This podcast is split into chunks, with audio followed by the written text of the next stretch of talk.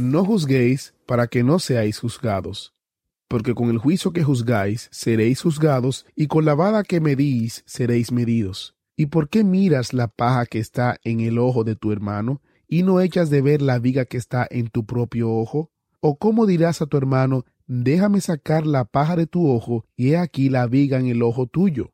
Hipócrita, saca primero la viga de tu propio ojo, y entonces verás bien para sacar la paja del ojo de tu hermano. No deis lo santo a los perros, ni echéis vuestras perlas delante de los cerdos, no sea que las pisoteen y se vuelvan y os despedacen. Estimado amigo y amiga estudiante, al llegar al capítulo 7 del Evangelio de Mateo, podemos decir que entramos en la recta final de la enseñanza que hemos denominado el Sermón del Monte.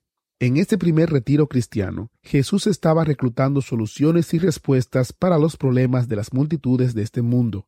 Aún hoy nos habla como si estuviéramos en el retiro con Él. La estrategia es la misma. Jesús está tratando de tomar a alguno de nosotros que profesamos ser sus seguidores para convertirnos en soluciones y respuestas, para que seamos la sal de la tierra, la luz del mundo. Al comenzar el capítulo 7, el Señor inicia su resumen. Está llevando a su debida conclusión la enseñanza que dio en el primer retiro cristiano. Va a llegar aquí a un veredicto. Está echando la red. La idea de presentar una invitación la comenzó Jesús y debemos notar las grandes invitaciones de Jesús en el Nuevo Testamento. Encontramos una bellísima en el mismo Evangelio de Mateo capítulo 11 versículos 28 al 30. Venid a mí todos los que estáis trabajados y cargados, y yo os haré descansar. Llevad mi yugo sobre vosotros y aprended de mí que soy manso y humilde de corazón, y hallaréis descanso para vuestras almas, porque mi yugo es fácil y ligera mi carga. Esta sin duda es una gran invitación hecha a las personas que están trabajadas y cargadas en sus corazones. Venid a mí, no a la iglesia ni a un estudio bíblico, sino a mí. Cuando ustedes vengan a mí, yo les daré descanso. También le indica cómo pueden hallar ese descanso a aquellos que realmente acudan a él. Al llegar al último capítulo que contiene la última parte del Sermón del Monte, Jesús resume. Lo va a hacer en la forma de una invitación vemos que al comienzo de esta enseñanza se nos presentó un desafío. ¿Dónde está usted? ¿Está usted al pie del monte? ¿Está aún como parte del problema? ¿Siempre va a ser parte del problema? ¿O está en el monte con Jesús recibiendo entrenamiento y disciplina con el propósito de ser parte de la respuesta y parte de la solución? ¿Es usted parte del problema o parte de la solución? Pero al llegar a la recta final, después de haber estado en la ladera de la montaña con él durante algún tiempo, no se nos presenta la pregunta ¿dónde estás tú en la ladera de la montaña o al pie del monte? Y la razón es clara. Toda esa enseñanza fue dada a los que estaban con él en el monte. Y pudiéramos aplicar esto al día de hoy y decir que fue dada a los que son parte de la iglesia de Jesucristo, a los que profesan ser sus discípulos, sus seguidores. Al llegar a la conclusión, el desafío que se nos presenta es el siguiente. ¿Qué clase de solución es usted? ¿Qué clase de respuesta? ¿Qué clase de discípulo de Jesucristo? En la primera parte del capítulo 7 tenemos un pasaje que es muy mal entendido y muy mal aplicado. Tal vez eso se deba a la manera como comienza en la versión Reina Valera revisión de 1960. Vamos a leer los primeros seis versículos en la nueva versión internacional donde se nota con más fuerza ese problema no juzguen, de lo contrario, también serán juzgados. Porque del mismo modo que juzguen a otros, ustedes serán juzgados, y con la misma medida que usen, ustedes serán medidos. ¿Por qué te fijas en la paja en el ojo de tu hermano y no echas de ver la viga que hay en el tuyo? ¿O cómo basta decirle a tu hermano, deja que te saque la paja del ojo cuando tienes una viga en el tuyo? Hipócrita sácate primero la viga de tu ojo, y entonces verás claro para poder sacar la paja del ojo de tu hermano. No den a los perros las cosas santas, ni arrojen sus perlas delante de los cerdos, no sea que las pisoteen con sus patas y después se vuelvan contra ustedes y los despedacen. Tanto la versión Reina Valera como la nueva versión internacional comienzan con las palabras no juzguen y después hay un signo de puntuación en la Regla Valera una coma y la nueva versión internacional punto y coma. Muchos colocan allí un punto. Como resultado, muchas personas piensan que estos seis versículos nos dicen que no debemos juzgar, especialmente cuando escudriñamos la luz espiritual que penetra en el corazón de las personas. Estas dicen de inmediato, la Biblia dice, no juzgues. Así que no me juzgues, por favor. Si estudiamos el pasaje como un todo, comprenderemos que eso no es realmente lo que dice el pasaje. Lo que el pasaje dice es que debemos juzgar, que tenemos que juzgar. Ahora, se debe juzgar por lo menos de tres maneras. Primero, tenemos que juzgarnos a nosotros mismos. Tienes que sacar la viga de tu ojo para poder ver claramente la mota que está en el ojo de tu hermano. Así que el pasaje no nos dice que no juzguemos, sino que no juzguemos primero al hermano, que nos juzguemos primero a nosotros mismos. Pero cuando nos juzgamos a nosotros mismos, debemos estar en condiciones para ayudar a sacar la mota que está en el ojo del hermano. Al final de este pasaje leemos, no deis lo santo a los perros, ni echéis vuestras perlas delante de los cerdos. Eso también nos dice que debemos discriminar, que debemos juzgar. Todas las verdades y todas las cosas espirituales no son para todas las personas. Sin embargo, somos muy sensibles con respecto a lo que son las personas y dónde están, en el sentido espiritual. El apóstol Pablo comprendió esta verdad muy bien. Así lo dice en su primera epístola a los Corintios capítulo 9, versículos 19 al 23. Por lo cual, siendo libre de todos, me he hecho siervo de todos para ganar a mayor número. Me he hecho a los judíos como judío para ganar a los judíos, a los que están sujetos a la ley, aunque yo no esté sujeto a la ley, como sujeto a la ley para ganar a los que están sujetos a la ley. A los que están sin ley, como si yo estuviera sin ley, no estando yo sin ley de Dios, sino bajo la ley de Cristo, para ganar a los que están sin ley. Me he hecho débil a los débiles, para ganar a los débiles. A todos me he hecho de todo, para que de todos modos salve a algunos. Y esto hago por causa del Evangelio, para hacerme copartícipe de él. Lo que Pablo nos dice aquí es que él realmente discriminaba en la manera de presentar el Evangelio de Cristo. Él no les tira sencillamente las mismas cosas a todos. El pasaje de Mateo que estamos estudiando no nos dice sencillamente que no juzguemos. Jesús vuelve a hacer preguntas penetrantes y profundas. ¿Por qué está buscando usted la mota que está en el ojo de su hermano cuando todo el tiempo usted tiene una gran viga en el ojo? El Señor muestra aquí un sentido del humor muy especial. No es una ilustración ridícula. Jesucristo usó muchas expresiones de buen humor guías de ciegos, que coláis el mosquito y tragáis el camello. Así hay muchas otras declaraciones del Señor que manifestó su humor. La que encontramos en el pasaje que estamos estudiando es interesante. Sencillamente quiere comunicar que las relaciones humanas son una calle de doble vía. En el versículo 2 de nuestro pasaje, por ejemplo, nos dice que no nos sorprendamos si algún día otra persona nos aplica la misma medida con la que hemos medido al juzgarlas. Si examinamos a una persona con el microscopio y esperamos que nos examinen con el estetoscopio, somos entonces muy ingenuos. Si metemos a los demás al microscopio, no nos sorprendamos si nos someten al mismo examen. Del mismo modo, si miramos a los demás a través del telescopio, ellos nos examinarán con el mismo instrumento. Tal vez a usted le guste mucho más esta última mirada. Esa es la manera negativa de decir la tal verdad. Hay también una manera positiva. Cualquiera que sea la medida que usted use para dar a los otros, úsela también cuando le sea dado a usted.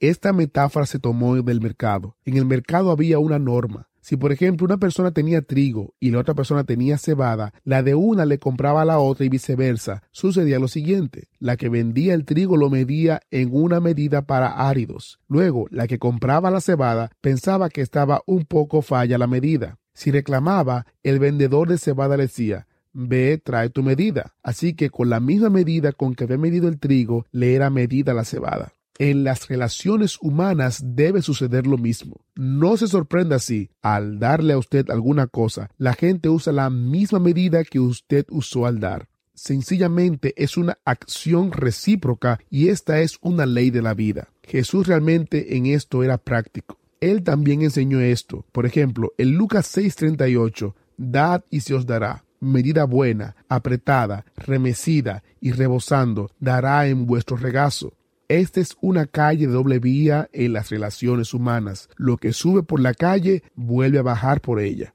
Después de decir esto, Jesús hace unas preguntas. Porque, sabiendo que ustedes tienen una viga en tu ojo, ¿crees que es tu responsabilidad buscar la mota que está en el ojo de tu hermano? Y es una metáfora sumamente realista, ¿verdad? Ahí manifiesta Jesús un sentido de buen humor. Todo pastor se ha encontrado con personas de esta clase en su congregación. Todos conocemos a personas de esta índole. Son hipercríticos. Piensan que los han escogido para ser jueces de todos nosotros. Un hebreo en una ocasión le hizo una pregunta a Moisés. ¿Quién te ha puesto por príncipe y juez sobre nosotros? Y muchas veces me gustaría hacer esa pregunta cuando me encuentro con personas críticas que piensan que su única misión en la vida es decirnos lo malo que hay en todos los demás. Ciertamente he conocido algunas personas, incluso pastores y predicadores, que hacen esto el tema de sus mensajes. Si ninguna persona tuviera defectos, ellos no tendrían mensaje. Pero eso no, mi estimado estudiante, eso no es el Evangelio. Eso parece ridículo, porque uno tiene que comprender que si una persona que vive criticando, cualquiera puede imaginarse que uno tiene un problema. Jesús le hace estas preguntas. ¿Por qué juzgas? ¿Cómo esperas ser eficaz al juzgar a otros? ¿Por qué buscas la mota en el ojo de tu hermano y no pones atención a la viga que está en tu ojo? La segunda pregunta es, ¿cómo dirás a tu hermano, déjame sacar la paja de tu ojo y he aquí la viga en el tuyo? Hipócrita, dice el Señor. Así que el pasaje no dice realmente que no juzguemos, sino que nos juzguemos primero a nosotros mismos. Luego podemos juzgar al hermano quien también tiene algo en su ojo. Todos tenemos algo en nuestra vida, estimado amigo, y hay que sacarlo. Debemos ayudarnos los unos a los otros para sacar lo sucio que hay en nuestros ojos. Pero la pregunta es la siguiente, ¿por qué tanta preocupación en juzgar a tu hermano sin juzgarnos primero a nosotros?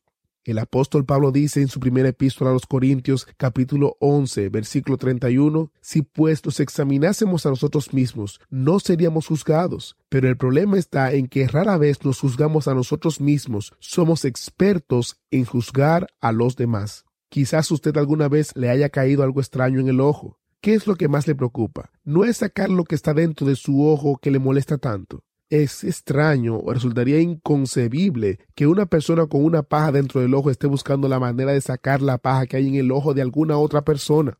Eso es lo que hace que esta ilustración sea bastante dura. Si eso es verdad en el sentido físico, ¿cuánto más en el sentido espiritual? Es ridículo andar criticando a los demás cuando todo el tiempo tenemos fallas en nosotros mismos. Y esa es la obvia enseñanza hipócrita. Júzgate a ti mismo primero y entonces verás claramente para juzgar la vida de tu hermano, en el sentido de ayudarlo a que se libere también de su problema. La Biblia nos dice que debemos confesar nuestras faltas los unos a los otros y orar los unos por los otros. Así que creo que el versículo 6 tiene el mismo sentido. No nos dice nuestra integración con las personas. Tal vez se refiere especialmente a la gente que estaba al pie del monte. Y en el sentido espiritual, no todas las personas están preparadas para esto. Notemos cómo Jesús sabe discriminar sabiamente. Él no trata a todos del mismo modo. Él le contestó a Pilatos, pero no le contestó a Herodes. A la samaritana le habló de una manera y al joven rico le habló de otro modo. A Nicodemo le habló de otra manera. A este le habló del nuevo nacimiento, y esa es la única persona en la cual se menciona el nuevo nacimiento. Ni siquiera el rabino lo entendió. Esto lo encontramos en el capítulo 3 del Evangelio de Juan. En el capítulo siguiente, en el capítulo número 4, él le habla a la mujer pecadora, la samaritana. Note que a ella no le habló acerca del nuevo nacimiento, le habló acerca del agua por el hecho de que ella tiene sed en sentido físico, lo cual simboliza la profunda sed espiritual que ella tenía. Entonces, lo que el Señor nos quiere decir en el versículo 6 es que discriminemos en nuestro trato con la persona, que no compartamos todo con todas las personas. Tenemos que tener alguna idea sobre la condición espiritual en que se encuentra la persona para poder ministrarle. A esto se refiere cuando nos dice, no deis lo santo a los perros, ni echéis vuestras perlas delante de los cerdos. Se cuenta que Juan Wesley fue a Georgia, ciudad situada en los Estados Unidos de América, y en ese tiempo no se había convertido. Era un seguidor de Jesús, pero no había experimentado el nuevo nacimiento. Él tuvo una experiencia más tarde, y mientras estaba en Georgia tratando de salvar a los indígenas, dijo, vine a Georgia a salvar a los indígenas, pero ¿quién va a salvar a Juan Wesley? Posteriormente, cuando nació de nuevo, se entusiasmó tanto con ese hecho que siempre predicaba, tienes que nacer de nuevo, tienes que nacer de nuevo. La gente preguntaba, señor Wesley, ¿por qué usted siempre predica que hay que nacer de nuevo? Él les respondía, porque tienes que nacer de nuevo. El nuevo nacimiento significó mucho para Juan Wesley. La experiencia de Juan Wesley nos demuestra la verdad que estamos estudiando. No puedes salvar a los indígenas si tú mismo no eres salvo. En una ocasión también nos cuenta el pastor Woodward oyó acerca de un hombre que fue consultado con el psiquiatra.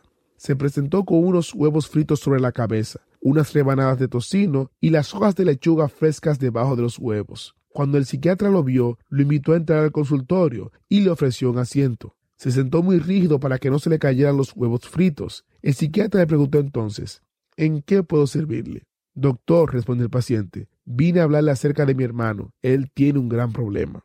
Todos sabemos que pastores, médicos y terapistas reciben en sus consultorios a personas que se portan exactamente de ese modo. Jesús usó una ilustración muy similar cuando dijo, ¿Y por qué miras la paja que está en el ojo de tu hermano y no echas de ver la viga que está en tu propio ojo? La Biblia nos enseña, no os unáis en yugo desigual con los incrédulos. Por supuesto, se refiere al matrimonio, pero también puede referirse a las negociaciones, a las asociaciones de toda índole. ¿Cómo podemos obedecer este mandamiento que se encuentra en la segunda epístola de Pablo a los Corintios, capítulo 6, versículo 14, si no juzgamos a nadie? El apóstol Pablo reconoce que él mismo no conoce los motivos de su corazón, por tanto da el siguiente consejo. Así que no juzguéis nada antes de tiempo, hasta que venga el Señor, el cual aclarará también lo oculto de las tinieblas y manifestará su alabanza de Dios. En el párrafo que se nos presenta a continuación en el capítulo 7 del Evangelio de Mateo, es decir, los versículos del 7 al 11, es lo siguiente, comprométanse a mirar hacia arriba. Nos dijo que miráramos hacia adentro y nos exhortó a mirar hacia arriba. Ahora nos dice que hagamos el compromiso de mirar hacia arriba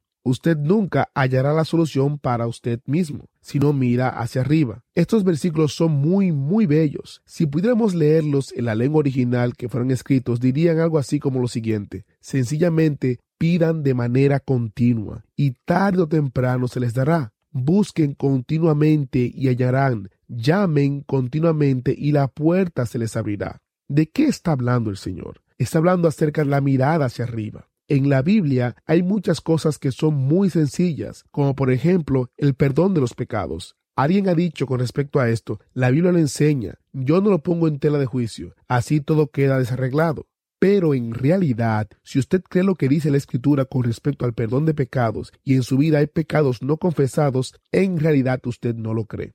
O creemos o no creemos. Si usted cree lo que dice la Biblia, las buenas nuevas de salvación, que Jesús murió en la cruz por sus pecados y que si confesamos nuestros pecados, Él es fiel y justo para perdonar nuestros pecados y limpiarnos de toda maldad, con eso todo queda arreglado. Eso es lo que la Biblia nos dice en Primera de Juan capítulo 1 versículo 9. Es como si colocaran unas galletas en un anaquel para que cualquiera crea.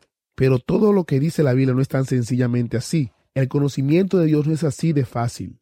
La mirada hacia arriba tampoco es así de fácil. Tal como lo vimos en el capítulo 6, hay algunas disciplinas espirituales cuya práctica nos permite una mirada hacia arriba, sostenida y estructurada. Uno tiene que mantener esas disciplinas espirituales para poder mantener esa mirada. Creo que cada día de nuestras vidas tenemos que mantener nuestra mirada hacia arriba. Eso es precisamente lo que nos enseña el párrafo que estamos estudiando. Las palabras pedid, buscad y llamad aparecen en imperativo continuo en la lengua original en que se escribió en el Nuevo Testamento. No significa pedir una vez o buscar una vez o llamar una vez. Son acciones continuas, persistentes, perseverantes. Buscar una continua acción de pedir. Llamar es una acción continua de buscar. Buscar es una acción continua de pedir. Llamar es una acción continua de buscar. Para esto hay una gran promesa que favorece nuestra mirada hacia arriba. Si continuamente pedimos, si constantemente buscamos, si persistentemente llamamos a la puerta, la puerta se abrirá. Esta es una gran promesa. Cualquiera que pida de manera correcta recibirá, todo el que busque correctamente hallará, a cualquiera que llame a la puerta como debe ser la puerta se le abrirá.